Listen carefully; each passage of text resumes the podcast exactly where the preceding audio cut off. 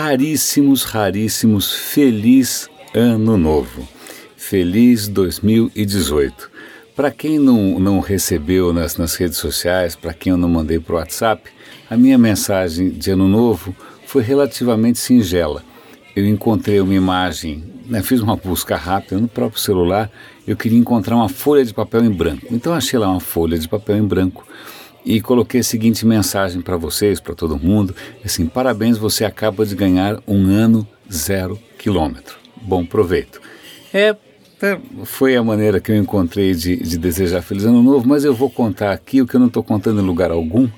Isso é um privilégio aqui dos raríssimos. É o seguinte: não só eu queria é, transmitir essa sensação de que o ano está aí em aberto, né, uma página em branco para a gente escrever o que quiser, mas eu também, dessa maneira, eu estava admitindo a minha absoluta incapacidade é, de desejar alguma coisa específica para esse ano. É, foi, foi muito é, intrigante, é, foi muito desconcertante terminar 2017 com essa é, sensação de branco. Falei, cara, eu não sei o que esperar, o que desejar para 2018, porque o cenário é realmente complexo, confuso, estranho, não dá para imaginar. Então, é, essa página em branco aí são, são duas, tem, tem dois lados, né? uma página realmente com dois lados. O primeiro lado, sim, é uma página em branco para você desenhar, escrever o que quiser, e por outro lado é uma página em branco porque deu branco para mim. É, então vamos lá, feliz ano novo. Eu queria, falando em, em, projeção futura, etc e tal, eu, eu vou dar o link aqui. Esse é o tipo de coisa que vocês vão ter que assistir o vídeo, porque não dá só para comentar.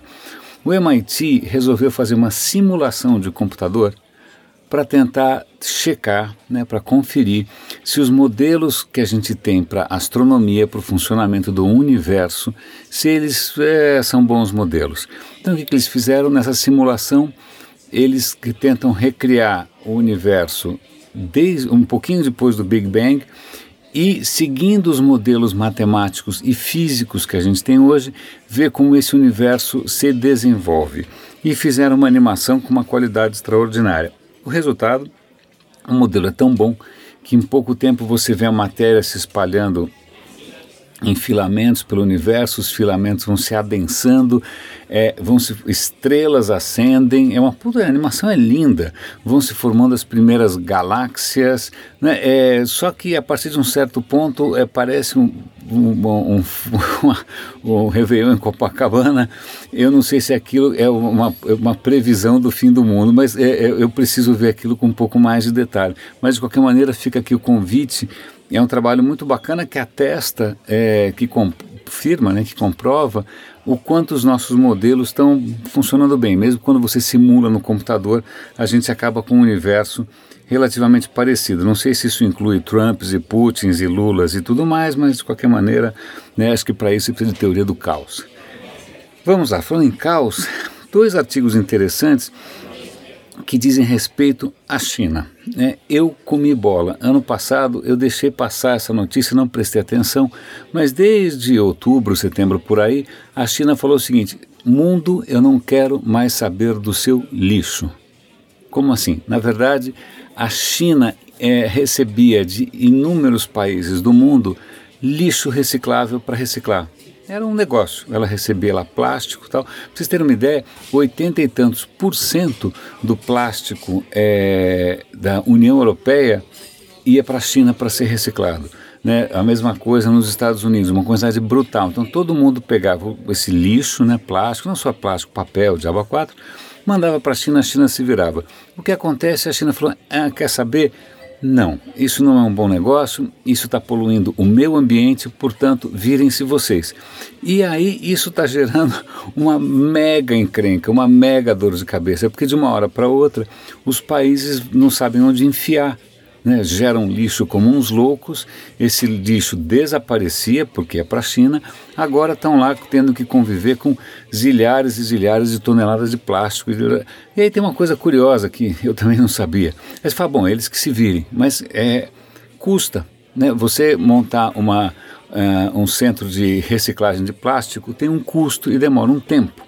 Né? É, o que é curioso é que, na verdade, reciclar papel é praticamente 100 vezes mais custoso, né? uma unidade de reciclagem de papel é 100 vezes mais custosa do que uma unidade de reciclagem de plástico. Bom, de qualquer maneira, as grandes potências estão aí descabeladas. Eu vou dar link para duas reportagens para vocês se aprofundarem um pouco mais e verem os números. Os números são realmente muito impressionantes. Mas interessante a China batendo o pé né, e tomando decisões bastante é, duras e corajosas, é, impactando todo mundo. Agora, uma outra notícia, que é um impacto da China um pouco é, inusitado, eu duvido que estivesse no radar de vocês, é por isso que o radinho está aqui. Né? A questão é a seguinte, na China, que tem aquela medicina né, cheia de, de, de, de, coisas meio questionáveis, né? por exemplo, achar que chifre de rinoceronte é afrodisíaco, aí pronto, o rinoceronte quase vai à extinção, é, eles também agora, é, uma empresa começou a divulgar, fazer uma campanha de marketing brutal em cima de um remédio que em princípio era usado em cenários muito específicos, mas agora o bicho, os caras estão dizendo que é bom para tudo, impotência, menstruação, dor de cabeça, unha encravada, mas acontece que esse é um medicamento feito com a gordura do, do quadril ou das ancas do jumento. Parece coisa de bruxaria, né? Olho de morcego, perna de aranha e, e banha da, do traseiro do jumento. Bom, pois bem, os coitados dos jumentos é, estão sendo abatidos monstruosamente. Na China, a população já caiu para baixo da metade dos jumentos, porque está todo mundo matando os jumentos para fazer esse remédio. Como a população de jumentos da China é, caiu muito, e jumento não é uma criatura muito fácil de você reproduzir em massa, eles reproduzem pouco, etc. e tal, eles começaram a comprar isso de outros países. Moral da história, o impacto, impacto encavalar, né, por fazer um trocadilho bobo, o impacto cavalar nas populações de jumentos do mundo inteiro, incluindo o Brasil. E aí a história começa com uma história bastante tocante de um pobre, de um, sei lá, um, um coitado que morava num país da África, ele transportava é, coisas para lá e para cá, usando o que? Jumentos. E aí o que está acontecendo é que cada dia que ele acorda lá, mataram um jumento dele né, mataram um jumento, então eles matam de maneira cruel, eles degolam o animal, eles é, arrancam o couro do animal e deixam o resto do animal para apodrecer para ser comido pelas hienas, lobos e outras coisas que na África não faltam. Né? Então é cruel é, com o animal e mais cruel ainda com o dono que está vendo o, o, o, cara vai passar fome. Né? A renda dele, cara, de 30 dólares passa para 5 dólares porque é, é mais lucrativo você exportar, né, o, o, o sei lá o que, a banha do jumento para a China. Então vejam só, é, mesmo é, coisas tão inusitadas quanto um remédio milagroso na China podem ter um impacto aí que ultrapassa fronteiras.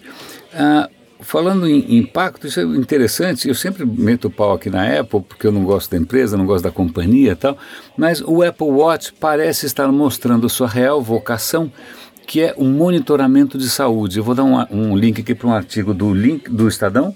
O Estadão tá, fez uma reportagem interessante dizendo que o próprio Steve Jobs, quando ele estava doente, ele não tinha muita paciência para ficar medindo o nível de glicose, etc. e tal, porque tinha câncer no pâncreas, né?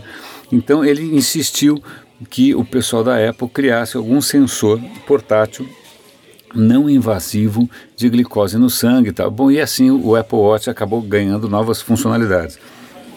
Acontece que o Apple Watch nunca foi um sucesso, a Apple nem divulga os números disso, mas a, a ideia de você ter um vestível, né, um wearable, vestível, eu não sei o que é pior, se é wearable ou se é vestível, é, que monitore a sua saúde em tempo real é interessante. O artigo chama a atenção também para o risco que isso traz, né, do, do, da automedicação ou do cara achar que isso dispensa um médico. Não dispensa.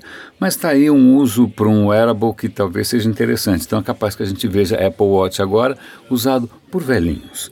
Né? É, e aí, só para encerrar, isso tem mais a ver com o nosso, é, nosso métier, é uma coisa bastante assustadora é um artigo que saiu no The Verge dizendo o seguinte: bom, eu uso Chrome. Então o Chrome tem uma funcionalidade interessante que é preencher formulários para você. Né? Você começa a preencher um formulário, ele preenche com o que ele tem na memória. Hum, útil, mas eu nunca imaginei que isso pudesse ser explorado de maneira malévola. De que maneira? Eles citam aqui duas empresas, chama AdThink e On Audience. Bonitos os nomes, né? mas você tem que socar essas pessoas à exaustão. Por que as pessoas, é, sem ética alguma dessas empresas, estão fazendo o quê? Elas estão inserindo em sites, usando scripts, etc e tal, formulários invisíveis. Invisível para você, mas o Chrome, que é meio bobo, ele vê um formulário e ele preenche. Então o que acontece? É, esses scripts dessas empresas e de outras, eles usam esses formulários invisíveis para capturar informações que você nem sabe que você deu. E eles vão usar essas informações para segmentar anúncio, para ficar perseguindo você com anúncio de tênis e outras coisas que rimam com tênis. É, pois bem, sórdido. sórdido. É, é, espero que o, que o Chrome e os outros browsers façam alguma coisa a respeito rápido. Eu vou ver como eu desativo essa história de preenchimento automático, mas é sórdido. Mais uma vez, é, fica aqui essa bandeira que a gente levanta há um bom tempo aqui, que é da ética no que a gente faz no digital. Tecnologia sem ética dá nisso. Raríssimos. É, feliz ano novo para todos nós. Esse é o primeiro radinho de 2018.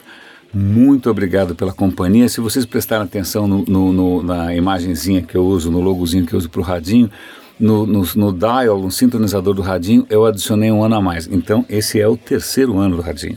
Muito obrigado pela companhia, pela atenção e pela paciência. Grande abraço, René de Paula Júnior, aqui no Radinho de Pilha.